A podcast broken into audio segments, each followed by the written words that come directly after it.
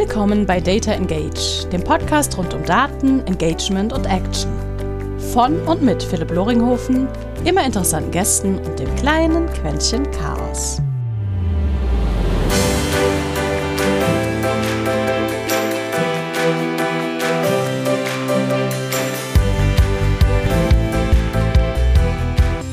Und herzlich willkommen zu einer weiteren Episode eines kleinen Podcasts, wo wir über Daten sprechen, wo wir ein bisschen über Kommunikation quatschen, aber am Ende des Tages uns immer darüber unterhalten, wie können wir durch und mit Daten eigentlich Kommunikation an sich für uns alle gemütlicher machen, angenehmer machen, bessere Werbung, manchmal schönere Bilder oder manchmal auch einfach Sachen zu automatisieren oder auch wie heute im Fall auch mal ich weiß nicht, kann man sagen, richtigere mit euch sprechen. Heute dabei nämlich jemand, der in meinen Augen zu dem ganzen Thema mir schon sehr schön ist. Er grinst schon gerade ganz breit. Heute dabei Teuger Chinna. Ich hoffe, ich habe den Nachnamen richtig ausgesprochen. Und Teuger, wie immer eine einleitende Frage, weil du hast ja schon einiges von Sales über Marketing, jetzt HR, Logistik, alles mögliche schon gemacht.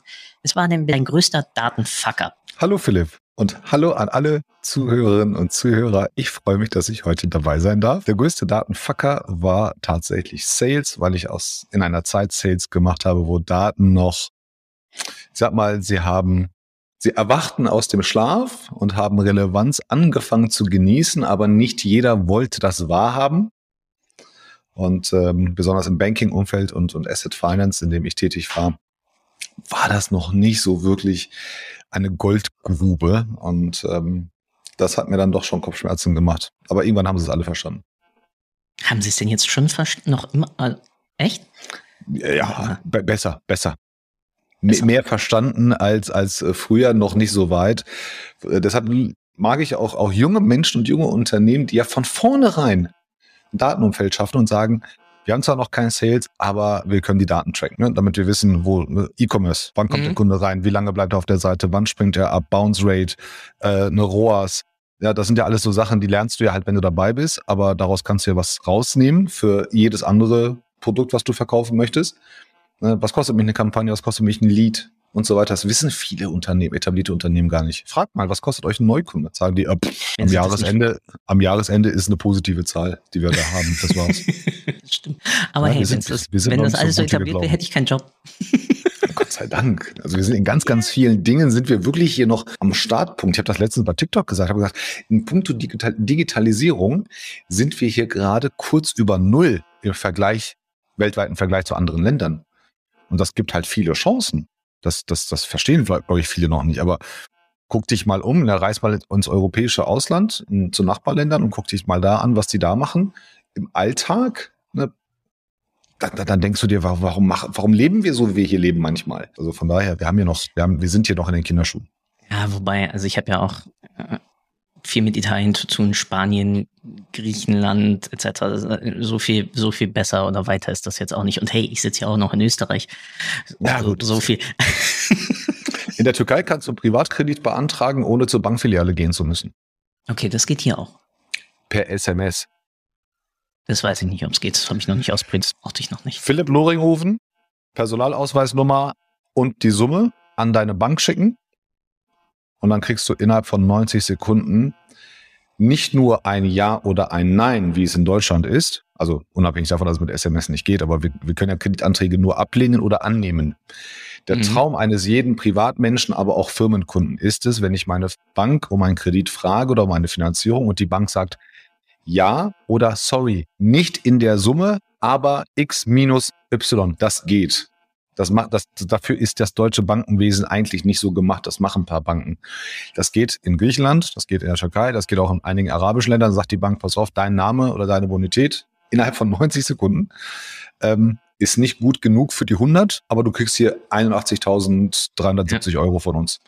Antworte bitte jetzt mit Ja oder Nein. Und das geht sicher. Also das sind Fälle, die sind nicht gehackt worden, die sind auch nicht gefischt worden. Und das ist dann aber für schon bestehende Kundenbeziehungen. Das ist für bestehende Kundenbeziehungen. Okay, äh, damit geht, hast du geht aber, Moment. Ja, Moment.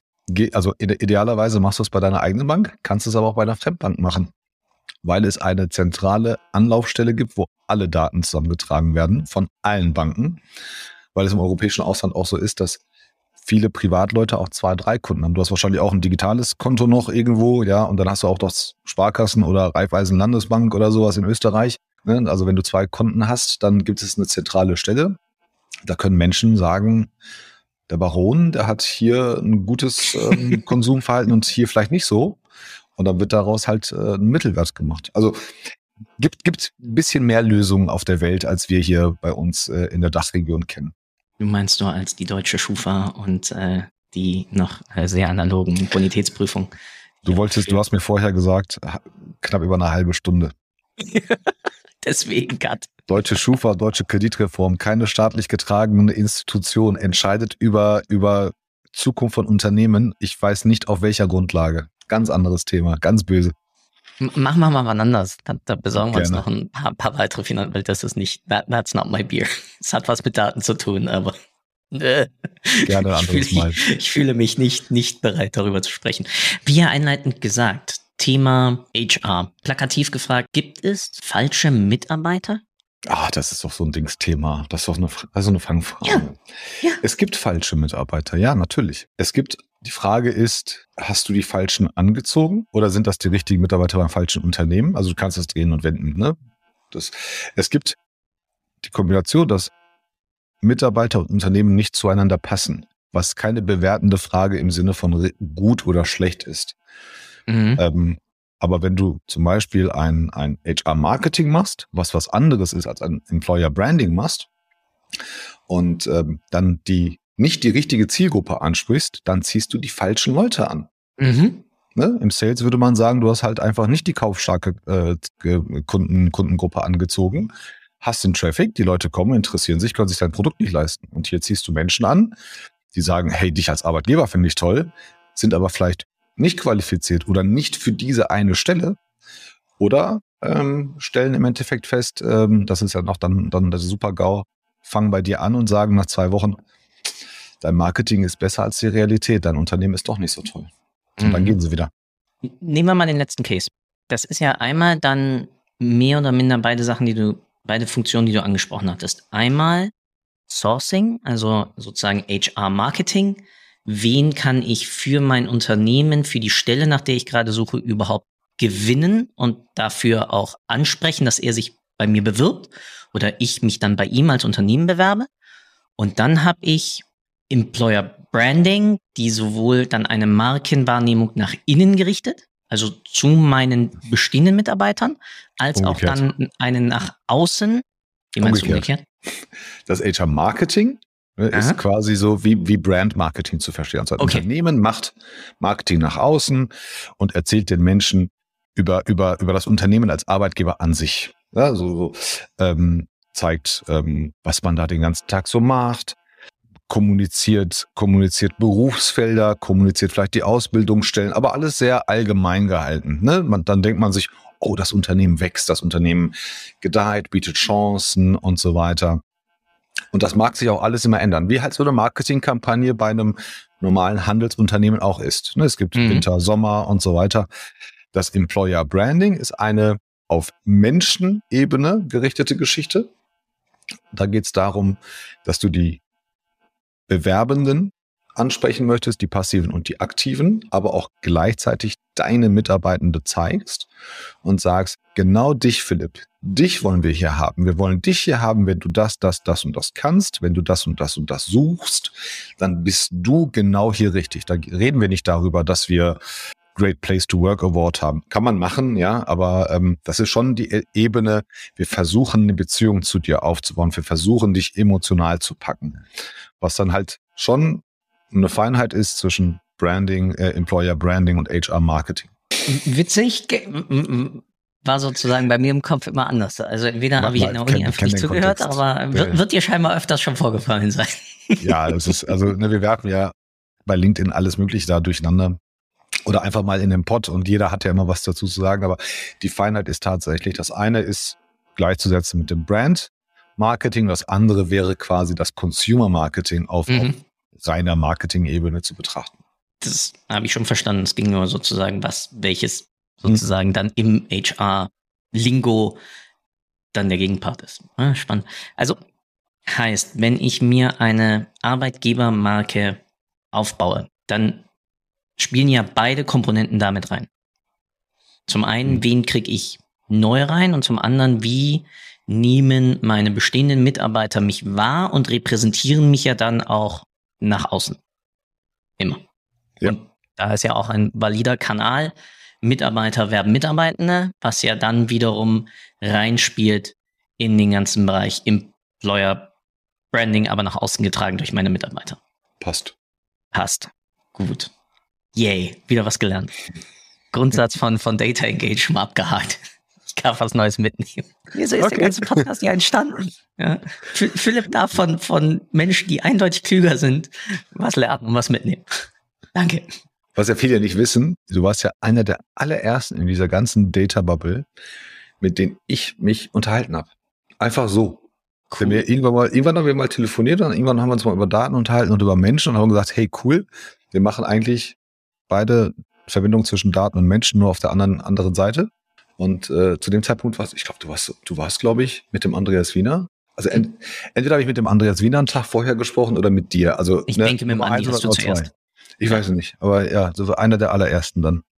Cool. Lass uns da doch direkt bleiben. Wenn wir also da landen, dann woran merke ich überhaupt, ob ich eine sinnvolle Arbeitgebermarke habe? Kann ich da sowas wie eine Mitarbeiter Retention Rate eigentlich nehmen und das ist mehr eine irrationale Zahl, die ich einfach mal mir aufschreibe. Also was, wenn, wenn du eine Zahl für HR messen dürftest, nur eine, was wäre das? Ausgabe ich, pro neuen Mitarbeiter, Bindungsquote, Zeit bis zur Einstellung? also ich habe nicht die eine, ne? Also am Ende, ich würde eine Zahl nehmen, die, die halt, wo alle, alle möglichen reinlaufen, aber die, die, die muss halt über einen relativ langen Zeitraum tracken. Also ich würde tatsächlich Quality of Hire ähm, an der Stelle nehmen.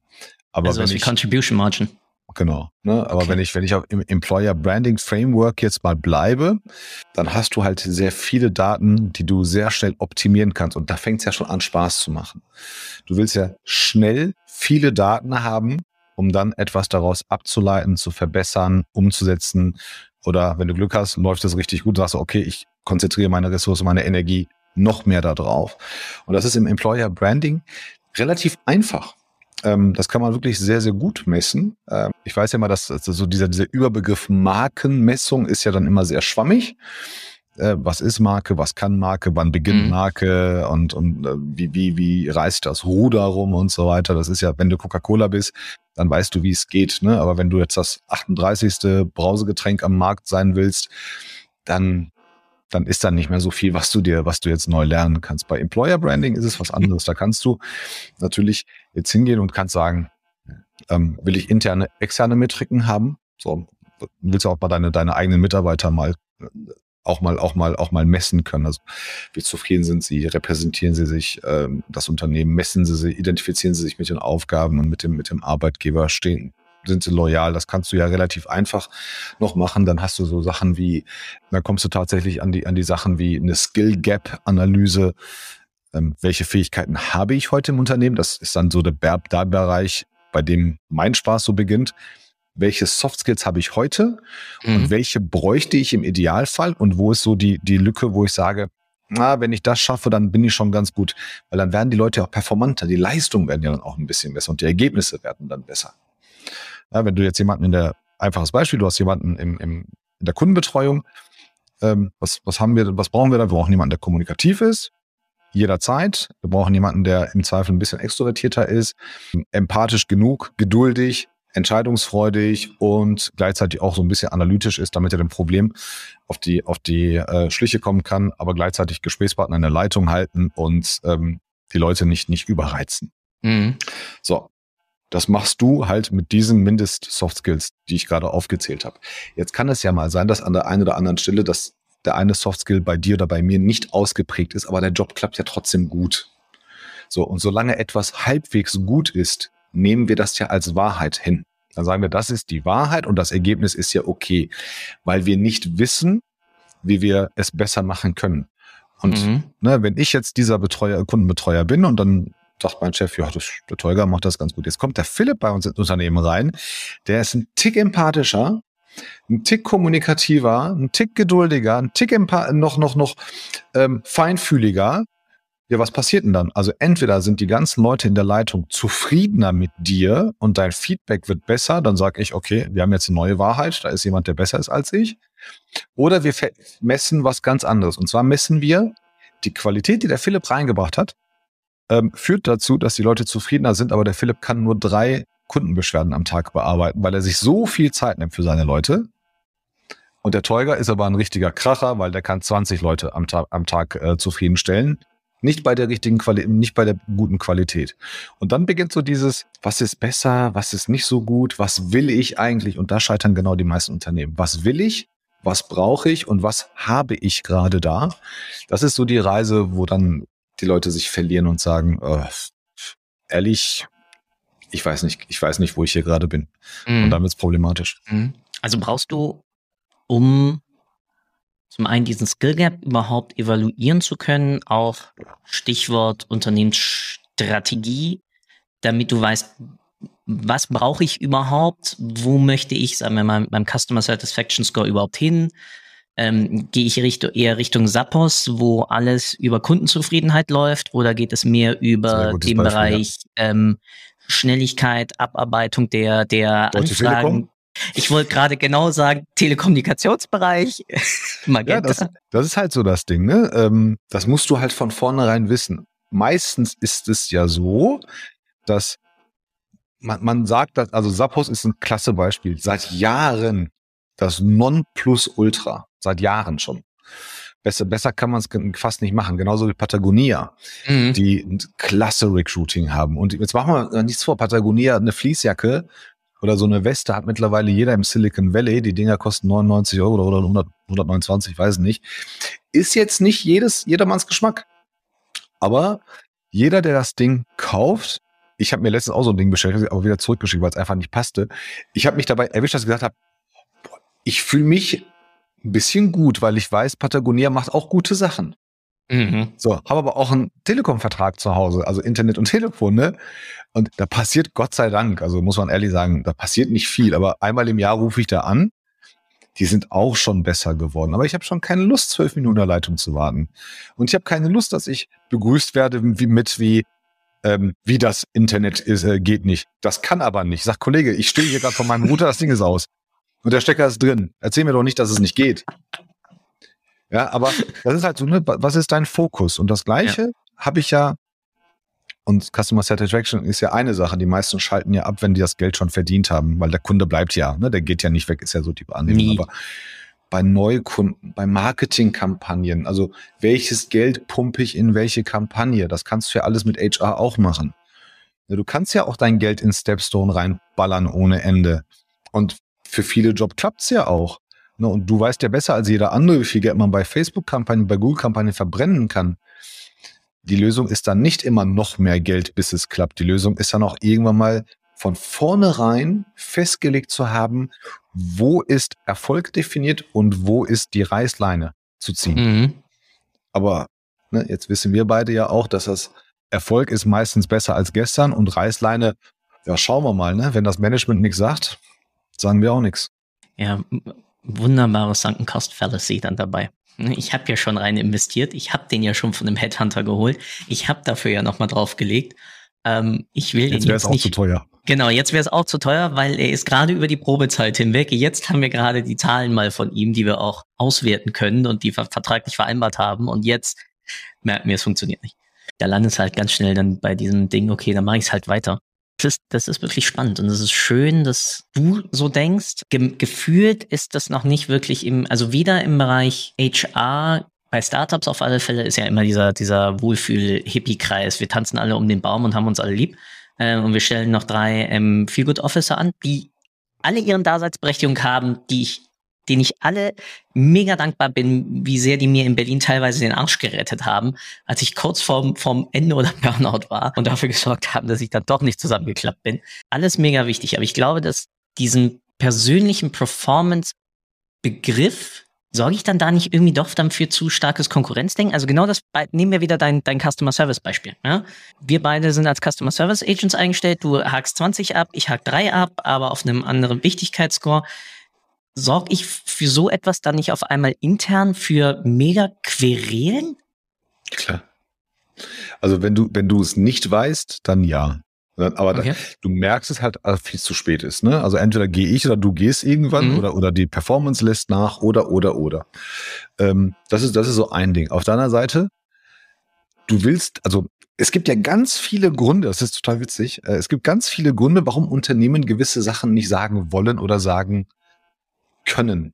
Nicht, weil Mhm. die Fähigkeit nicht da ist. Genauso wie, ähm, fangen wir mal vorne an, Gehaltsangabe in Stellenanzeigen. Mhm. So, ich weiß, wenn ich will, kriege ich einen 80.000 Euro Job auch für 60 verkauft. So, will ich das? Will ich nicht. Ne? Mir persönlich ist es egal. Unser Kunde ist dafür bereit. Wir klären auf und so weiter und versuchen, größtmöglichen Trichter aufzumachen, damit sich Kandidaten auch am Gehalt orientieren können. So, jetzt ist es so, dass ein Unternehmen sagt, klar würden wir gerne sagen, der Job kostet, bringt 80.000 Euro Gehalt. Aber wir wissen nicht, wie viele Leute wir erreichen, die ihre Schmerzgrenze bei 82 haben oder bei 83.000 sich bewerben würden. Weil jeder annimmt, dass der andere genauso denkt wie einer selbst. Also man guckt drauf, 80, nee, 80 ist mir 2000 zu wenig. Ich denke mir immer, ja gut, dann ruf an und frag. Oder dann, ne, deshalb lassen Ja, sie es weg, ja. weil sie damit nicht umgehen können. Aber jetzt kommt der Knaller. Die Info zu sagen, um sofort zu separieren, ist eigentlich eine gute Sache. Ne? Die Leute, die sich damit identifizieren und mutig sind, rufen an, bewerben sich. Alle anderen, und das kann schon sein, dass die, dass die 81 wollen, die werden sich nicht melden. Heißt für dich, du hast schon eine spitze Zielgruppe. So, jetzt ist aber auf der anderen Seite wird dein Erfolg als Recruiter oder HRler auch an dem Traffic gemessen. Also an Mhm. der Anzahl der Bewerbungen. Und dann sagt irgendeiner intern, oh, du kannst deinen Job nicht, deine Tools sind alle schlecht, weil du für das, für die Vakanz hier nur zehn Profile bekommen hast. Ja, zehn, aber die Qualität ist schon mal sehr gut. Also, ne, wenn ich die ganze Zeit einen auf die Nase kriege, denke ich mir dann auch, ja gut, dann lass ich das Gehalt einfach weg, hab dann eine quantitativ höhere Zahl. Mein Vorgesetzter oder jemand anderer sieht, boah, das ist immer ein toller Typ, der kriegt hier 35 Bewerbungen pro Tag. Gut, dass ich hinterher die Arbeit habe, dass wir die Workforce haben äh, oder Workload haben, dass wir da aus den 35 vielleicht nur ein, zwei ideale Kandidaten. Ja. Das sieht ja keiner. Also Interesse auf der einen Seite, ne, ein falsche, falscher Fokus auf der anderen Seite führt halt dazu, dass man halt immer ein bisschen Konkurrenz hat, immer so ein bisschen, ich, würd, ich will nicht sagen unehrlich, aber eigentlich ist es auch das. Also eigentlich ist es schon so, dass wir, dass wir selber gezwungen sind, so ein bisschen zu tricksen. Mhm. Ja, wir schaffen uns eine neue Wahrheit, von der wir eigentlich wissen, dass sie keine ist. Mhm. Und ähm, das sind, davon gibt es ganz, ganz viele in der HR-Welt. Ähm, die haben sich über die Zeit aufgebaut, nicht weil die HRler so schlecht waren, ganz im Gegenteil, weil das Management der HR nicht diese Relevanz verliehen hatte. Und du kannst ja wirklich alles messen. Ne? Du kannst ja sagen, ähm, in der Datenwelt, ich messe Fluktuation, ich will sie runter äh, reduzieren. Kannst du, wenn du weißt, woran sie liegt, kannst du sie runterbrechen. Onboarding-Zeit kannst du messen und optimieren. Du kannst ähm, Anzahl der Bewerbungen, die reinkommen, kannst du messen, beschleunigen oder oder je nachdem, wie viel Workload du hast, ähm, kannst du das im, im Endeffekt ähm, irgendwie irgendwie reduzieren oder optimieren. Du hast ganz ganz viele von den Sachen. Aber der Aktienkurs, der um 10 Cent einbricht, ist nun mal relevanter für einen CEO als die Anzahl der quantitativen Bewerbungen weltweit. Frag mal, Mhm. frag mal einen CEO, wie viele Bewerbungen über 38 Units gerade pending sind. Sagt er, pff, keine Ahnung, aber der Aktienkurs, der ist halt hoch, weil ich weiß, dass da mein, mein Bonus dran ist. Ne? Ist jetzt sehr überspitzt, aber der Fokus ist dann auf anderer Seite. Mega witzig. Zwei Sachen. Die, die erste Sache, die du gerade erzählt hast, erinnert mich halt grundlegend, ich kann eine Vakanz ja genauso messen wie eine Werbeanzeige. Wie viele Reaktionen drauf kriege ich? Wie viele eingehende Bewerbungen, aka Leads habe ich dadurch bekommen? Welche Qualität? Ich habe also ein Qualitätsmanagement hinten. Das heißt, ich kann es Bauchgefühl, prove me wrong, aber fast gleich auswerten. Ja, von vorne Mehr, bis hinten mehr oder weniger, ja, ja. bis zum festen Abschluss, ja, was hat mich sozusagen die, der, dieser Neukunde gekostet? Was hat mich die neue Einstellung und alle Zwischenschritte relativ ähnlich. Dann innerhalb, sobald ich den Mitarbeiter drin habe, habe ich ja auch ähnliche Qualitätskriterien. Ich habe eine Retention. Wie lange halte ich den Mitarbeiter? Wie lange halte ich, na, na, na. Wie zufrieden ist der mit meinem Produkt? Wie zufrieden ist der mit mir als Unternehmen? Kundenperspektive, Zufriedenheit mit Produkt, Service, was weiß ich nicht, interne Zufriedenheit, die ich dann auf einmal erheben kann und sonst wie. Mega, mega spannend. Das Lustigste aber war das, was du zum Schluss sagtest über den Aktienkurs. Das, das Beispiel hatte ich, wo ich dann wirklich mal einem C-Level vorgelegt habe, mein Lieber, du hast gerade über alle Instanzen hinweg 720 offene Stellen. Eine offene Stelle in den und dem Bereich kostet dich Y. Danke. Das heißt, du hast auf einmal einen Mehrwert, wenn wir uns da mal endlich drum kümmern würden, von Y. Weil halt ich damals noch als schöner Startup-Berater und sonst wie. Und es war im Energiebereich. Und die auf einmal so, ja, irgendwie hast du recht. Ich so, ja, es wäre vielleicht gar nicht so blöd, auch mal im HR-Bereich mit gewissen gar nicht negativen Performance-Metriken, aber positiven Performance-Metriken, wo man daran geht, wie funktioniert diese Anzeige? Lass uns mal unterschiedliche Headlines oder Beschreibungen. Ich weiß, dass wir im HR-Bereich restriktiv sind, was sozusagen Stellentitel ausgeht und ähnliches, ja. Hm. Aber nichtsdestotrotz habe ich noch immer einen gewissen Testspielraum, in dem ich dann ausprobieren kann, auf welche Headline wird wo reagiert. Das kann ich ja auf alle Fälle in meinem eigenen System machen, wie ich aber auch auf Stepstone zum Beispiel. Ja, es kostet ein bisschen was, aber die gleiche Stelle über zwei Titel aussteuern kann und schauen kann, worauf wird sozusagen wie reagiert. Danke. Der be bekannte AB-Test ist überall genau. wichtig. Ja. ja. Ich bin ja, ich bin ja ehemaliger Banker. So eine, eine, eine sehr wichtige Zahl. Ich guck, ich weiß, wo ich auf der Bilanz und auf der G&V hingucken muss. Es gibt eine, eine äh, Zahl, die nennt sich Free Cashflow. Mhm. So, das ist der Cashflow, den wir, den wir zur Verfügung haben. Je höher, desto besser. Ne? Weil spiegelt. Ach, genau. So, das, was du gerade gesagt hast, was kostet, was kosten uns die 700 Stellen? Umgekehrt, wir haben ja primär äh, Revenue-driven Stellen, das heißt umsatzbeteiligende Stellen. Also wenn uns 50 Vertriebler fehlen, egal, ne, wenn wir einen Einzelhandel haben oder, oder Außendienst, ist ja egal. 50 Vertriebler mehr heißt, wir machen mehr Umsatz. Je mehr Umsatz wir machen und mit der vernünftigen Bruttomarge erhöht sich der Free Cashflow. Seit Jahren ist ein Teil der Bonuskomponente von Vorständen und Geschäftsführern an den Free Cashflow gebunden.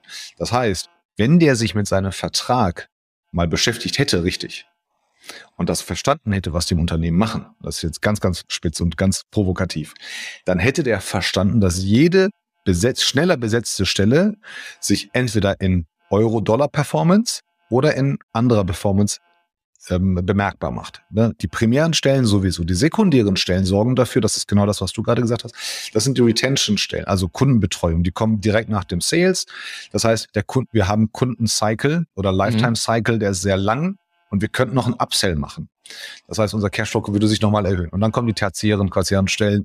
Ja, das ist administrativ und Infrastruktur und so weiter. Aber wenn du dich auf die ersten beiden konzentrierst und die Kostenseite, und das ist ja immer hart Profit, ne? was, was, von, was, was Kosten angeht. Okay, dann muss ich zusehen, dass ich, dass ich die, die, die Time to Hire verkürze, damit mhm. ich keine Kosten habe. Und gleichzeitig muss ich die performanten Stellen schnell füllen, damit mein Free Cashflow sich erhöht. Dann wird daraus ein echtes, echter Management Case. Dann ist das nicht nur so, äh, liebe HR, könnt ihr mal, sondern dann hat der ein persönliches Interesse daran. Und dann erlebt das Ganze auch eine Relevanz. Und glaub mir, der Andreas und ich, wir haben jetzt gerade zitiert, wir haben ja mal Dashboard gebaut. Genau so eins haben wir gebaut. Wir haben da acht oder zwölf Kacheln drauf gehabt und keiner konnte uns beantworten, die Infos, die wir hätten abbilden können. Da waren drin, wie viele, wie sieht der demografische Wandel aus? Wie viele Mitarbeiter werden in den nächsten drei Jahren altersbedingt das Unternehmen verlassen? Alle so, keine Ahnung. Wie viele Mitarbeiter sind denn heute gesund und arbeiten? Keine Ahnung, wissen wir nicht. Wie viele Bewerbungen habt ihr gerade pending? Wie viele Bewerbungen habt ihr gerade abgelehnt wegen einer Stelle oder wegen der letzten? Ähm, wie, wie oft habt ihr dieses Jahr ein und diese, ein und dieselbe Stelle mehrfach besetzt? Ja, das ist alles Geld und je nachdem, ne, von welcher Seite du das betrachtest, kann es sogar Profit sein oder Free Cashflow sein. Wissen ganz, ganz viele nicht. Die HRler wissen es, haben aber keinen Adressaten, der sich das anhören möchte oft. Ja. Das ist alles messbar.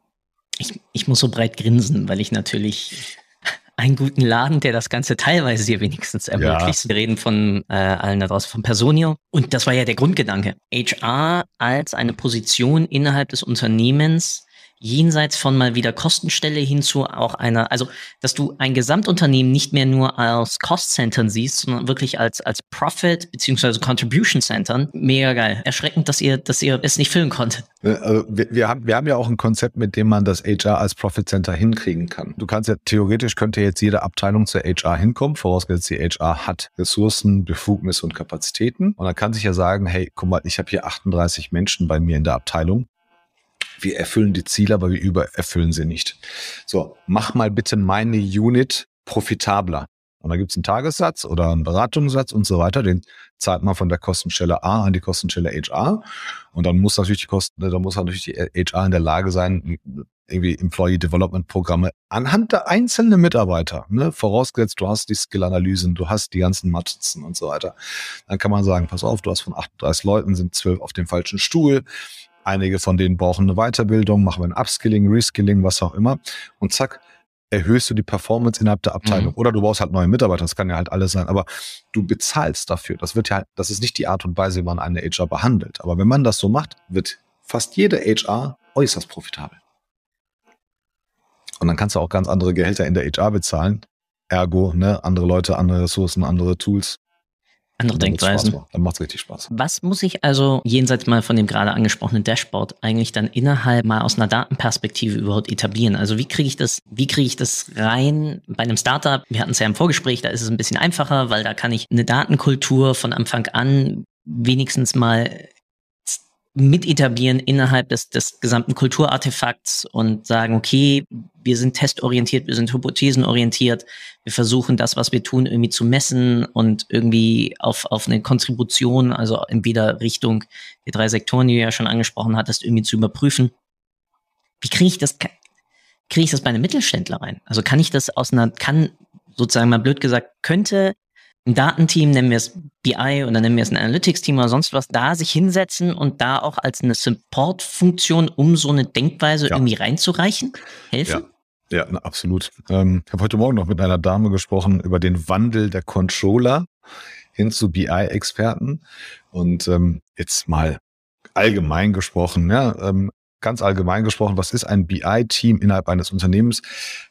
Viel Marketing und, und Sales Analytics, ne? also noch mehr Kunden, noch mehr Verkauf, noch ein Euro mehr oder Predict Predictables auf der Einkaufsseite, Bestand, Prognose, Produktion, Lager, Umschlag und so weiter. Das kannst du ja woanders auch machen. Mach das doch mal für die Work Workforce Planning, mach das doch mal für die HR. Also wenn du da schon ein paar Leute hast in der BI und du bist noch am Anfang, was halt immer noch viele Mittelständler gerade so machen, dann, dann kümmere dich doch auch damit. Das muss ja nicht von jetzt auf gleich gehen.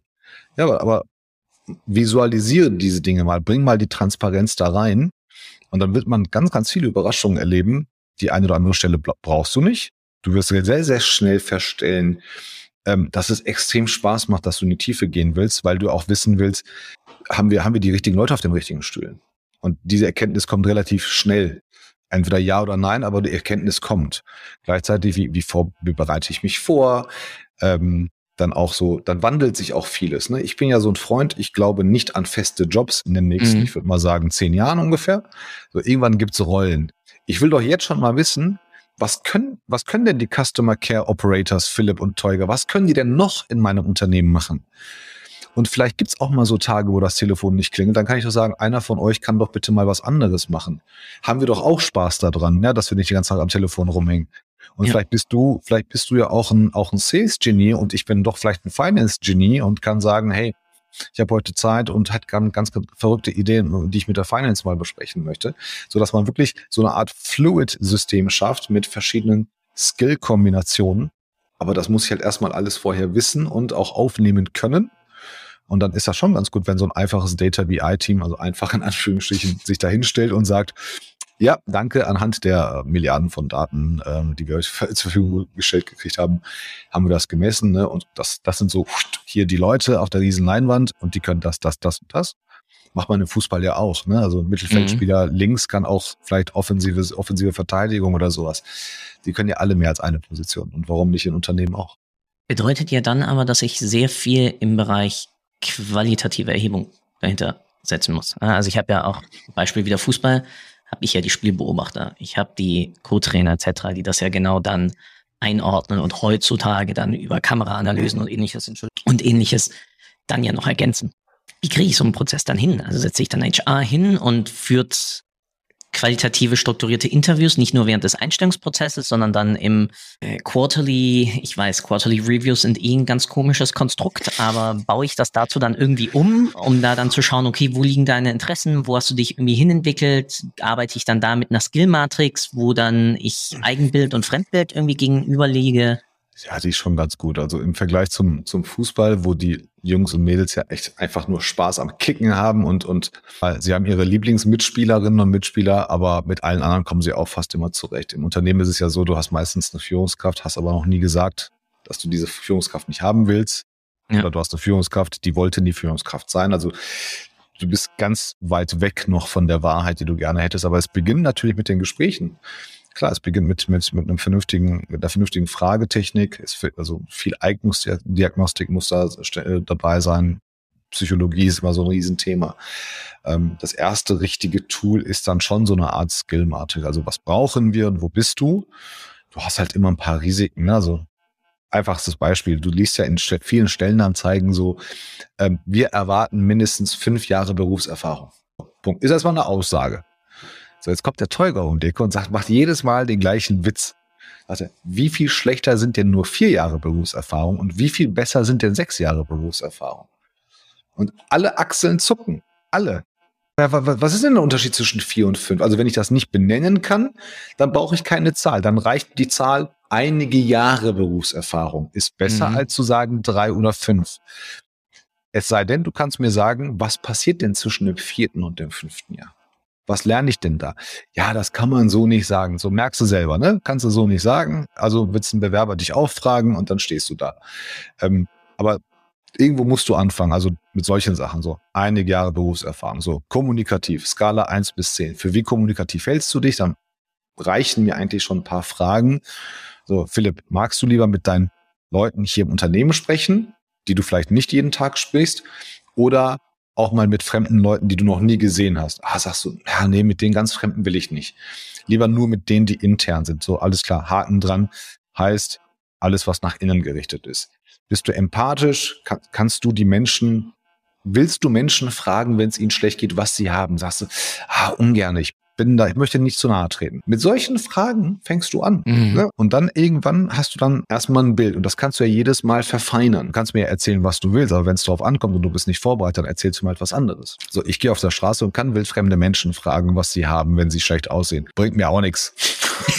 aber, ne, aber wenn das gebraucht ist, ja, dann, dann mache ich das. So, ne, aber wenn, wenn das Unternehmen mir irgendwelche Fragen stellt, die auch nicht gebraucht werden, was halt sehr oft der Fall ist, dann, dann, dann, dann ist diese ganze Datenerhebung auch voll für den ja. Popo. Aber mit solchen Sachen beginnst du, dann notierst du das und dann machst du das halt regelmäßig. Und dann gibt's auch eine Fremdwahrnehmung und eine Eigenwahrnehmung, ähm, die dann heißt, wir würden uns wünschen, dass du die und die Position dann und dann besetzt. Und dann fängst du dich an, damit zu identifizieren oder nicht. Das heißt, wir matchen und dann kann man das ja immer wieder, also wenn wir dann matchen, dann fragen wir dich ja vielleicht nochmal und nochmal oder du sagst, hey, super, hätte ich das doch lieber gestern gemacht als heute und ich würde das gern so und so machen und dann entwickelt sich halt so eine Dynamik. Aber wir sind noch viel zu weit, weit weg. Davon. Ich muss auch gestehen, ich hatte bis jetzt erst sogar nur ein Startup, bei dem wir das aktiv dann auch über Zufalls, Zufallszuordnungen dann hatten. Ja, also zum einen Selbstevaluation und dann halt Fremdevaluation immer. Ich glaube, drei andere aus dem Unternehmen haben dich dann nochmal evaluiert. Und zwar nicht nur aus dem eigenen Team, sondern kreuz und quer.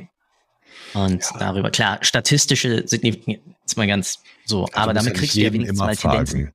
Ja. Du musst ja nicht jedes Mal jeden fragen. Ne? Also Statistik hilft dir, aber du brauchst halt diese Datensätze. Es gibt ja, das, das größte Dilemma ist, glaube ich, auch, dass Unternehmen immer denken, sie müssen super kreativ sein. Sie müssen das Rad neu erfinden, müssen cool sein, fancy und so weiter. Ehrlich, die, die wenigsten Leute berichten das. Ne? Die wollen halt Wertschätzung, Anerkennung, offenes Ohr, sie wollen gesehen werden. Äh, der Kicker war mal das Nonplusultra. Heute fliegen die Dinger reihenweise aus den Offices raus. Es gibt auch so coole Sachen. Ich kenne Beratungsunternehmen in der Energiebranche. Da gibt es ein Gremium, ähm, wenn ein Mitarbeiter das Unternehmen verlassen möchte, ganz besonders in der Probezeit, dann darf er das erstmal nicht. Dann macht sich, dann, dann gibt's, kommt dieses Gremium erstmal zusammen und sucht Fehler, wo sie verschissen haben wo das Unternehmen wirklich verpasst hat, diese Menschen zu gewinnen. Und dann kommen die mit Lösungsvorschlägen um die Ecke. Und dann, ich meine, du kannst dich als Mitarbeiter darauf einlassen, musst du nicht, aber die machen sich da Gedanken. Das können sie auch machen, weil sie sich dumm und dämlich verdienen und auch ein bisschen mehr Zeit haben. Da ist dann halt am Ende auch, vieles ist auch eine wirtschaftliche Frage. Man muss nicht vieles en Detail machen. Ähm, aber ich glaube, Menschen andersherum, ich glaube, ich habe das irgendwann mal, habe ich es mal gelesen, ich weiß nicht mehr wo. Wir haben über 350 Milliarden Euro ungenutztes Potenzial in Deutschland aufgrund falscher Mitarbeiterentscheidungen. Also falsche Mitarbeiterentscheidungen, falsche Leute auf den falschen Stühlen, nicht performant, performant genug, nicht motiviert, falsch geführt, falscher Fit. Ne? 350 Milliarden Dollar, äh, Euro pro Jahr. Mhm. Ne? Also das ist das ist ordentlich. Das ist äh, sehr ordentlich, auch eine wunderbare. Einige DAX-Unternehmen. Oder ein bisschen, aber es, das Gleiche hast du sicherlich auch bei Apple und das Gleiche hast du auch bei einem Google und, und äh, überall anders, auch wenn die da nochmal ein bisschen anders unterwegs sind. Also besonders bei einem, bei einem Apple, bei einem Google meinte ich gerade, ups. Auch so spannend. Bedeutet, im Endeffekt kann ich mal zusammenfassend aus meiner Perspektive angefangen von der, vom Sourcing, also von der Aktivierung potenzieller neuer Kolleginnen und Kollegen bis hin zu eigentlich dann dem Abbau, dem Rückbau des Vertragsverhältnisses, ja, also dem Weggang, äh, alles sowohl datenorientiert machen. Ich sollte aber vielleicht eher erstmal intern schauen, welche Skills haben wir, welche fehlen wir basierend auf der Strategie und dann mir überhaupt Gedanken darum machen, dann wiederum vorne, äh, wo sollte ich überhaupt aktivieren, wen brauche ich überhaupt, um mir dann Gedanken drüber zu machen was kostet's mich, wie lange brauche ich dafür, was kostet mich vielleicht, wenn die Stelle leer ist, genau anhand dieser der Matrix, die du vorhin ja schon angesprochen hattest. Ja, ja, also so Offboarding-Gespräch zum Beispiel, ne? Also viele Leute kündigen in der Probezeit und kein Mensch fragt die warum. Und wenn, dann gibt's nur so, ja, okay, sorry, ne, hat nicht gepasst oder sowas. Aber geh der Sache doch mal auf die Spur, weil daraus lernst du doch. Das ist doch der Case, den du vermeiden willst. Also musst du diesen Case doch analysieren. Du kannst ja nicht vorne versuchen, noch lustiger, noch netter zu sein, wenn du hinten nicht weißt, woran, wo, wo es gelegen ja. hat. Ne, also Stichwort, ich finde es ja cool, was ihr so macht. Ich habe ja keine Ahnung von so einer Facebook-Kampagne, aber es gibt ja Dinge, die funktionieren bei Facebook super und andere Dinge funktionieren da nicht. So, ja. ne? ich, ich weiß nicht welche, ich weiß nicht auf welche Art, aber ich weiß, dass es das halt gibt. Es gibt für alles so eine Zielgruppe. Und erstmal muss man ja wissen, welche Zielgruppe ist wo. Und welche Gruppe, Zielgruppe kommt dorthin, aus welchem Grund.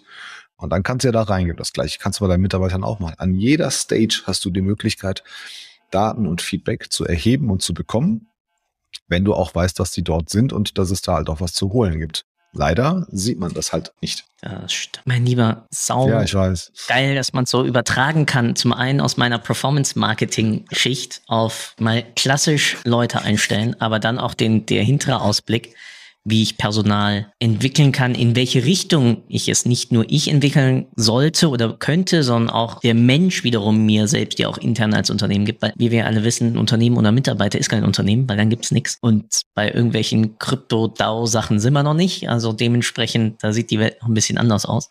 Schöne Grüße ans Metaverse. Ganz anderes Thema. Uhu, wie immer, zwei zwei wunderbare Fragen oder Bitten an dich. Erstens, was wünschst du dir, was die Hörerinnen und Hörer aus der Episode mitnehmen? Und zweitens, das kennst du ja auch schon von unseren guten Freunden von Be I or Die. Der Abschluss der Episode gehört dir. Du darfst mir nicht danken. Das tue ich nämlich. Ja, Tolga, vielen, vielen Dank, dass du die Zeit genommen hast, mit mir mal so breit über das ganze Thema Daten im HR, HR Marketing, Employer Branding und so zu schnacken. Wie ja schon im ersten Drittel gesagt, ich habe mega was mitnehmen können, schon allein die Unterscheidung nochmal und ist wieder für mich sauber verortet. Und dann bleibt mir nur zu sagen, nochmal vielen, vielen Dank und the stage is yours. Sehr gerne, hat mich gefreut. Bin gerne hier gewesen. Sorry, dass ich, dass ich die Zeit äh, ein bisschen überzogen habe, auch wissentlich der Tatsache, dass wir bei weitem nicht am Ende sind. Was man mitnehmen kann, ist, es geht um Menschen. Punkt aus. Das ist die größte Herausforderung und macht es gleichzeitig so leicht. Menschen sind nicht kompliziert. Ja, Fragen kostet nichts. Ein Gespräch mag jeder. Zwei Minuten, fünf Minuten Zeit hat jeder. Öfter mal fragen. Warum machst du das? Wie denkst du gerade? Und ganz besonders, auch einfach mal die Fragen dem anderen stellen. Was wünschst du dir und, und was hättest du gerne? Das dazu. Und ähm, ja, viel Spaß hat es gemacht. Bin gerne hier gewesen. Total, total cool mit dir. War auch schon wieder lange. Beim letzten Mal war es beim Sascha und mir im, im Stream. Sollten wir definitiv nicht einreißen lassen. Freue mich, wenn ich, wenn ich von dir einiges lernen kann. Hab, glaube ich, auch heute versucht, ein paar, ein paar Brücken zu schlagen zur, zur Performance Analytics Ecke. Und da gibt's auch ganz viele Missverständnisse immer noch. Von daher, ja, ich glaube, das ist auch so ein bisschen äh, nicht die Zukunft, aber ich würde sagen, da müssen wir, glaube ich, noch ein bisschen mehr drauf achten, dass wir die Brücke zwischen Mensch und Daten schlagen können, damit sinnvoll und performant wird, ohne uns zu verbiegen. Nice. Mein Lieber, ich freue mich auf alle Fälle, egal wo, auf die, auf die nächste Session. Und damit wünsche ich dir noch einen wunderschönen Tag. Ciao, ciao. Dir auch, danke dir. Und allen anderen auch. Ciao, ciao. Danke für deine Zeit. Ich hoffe, Du konntest auch heute wieder etwas für deinen Umgang mit Daten mitnehmen. und bist dem Warum ein Stückchen näher gekommen. Ich auf alle Fälle. Hinterlasse doch bitte eine Bewertung auf iTunes, Spotify oder von wo auch immer du gerade zuhörst. Das hilft wirklich sehr. Bis zur nächsten Folge bei Data Engage. Dein Philipp.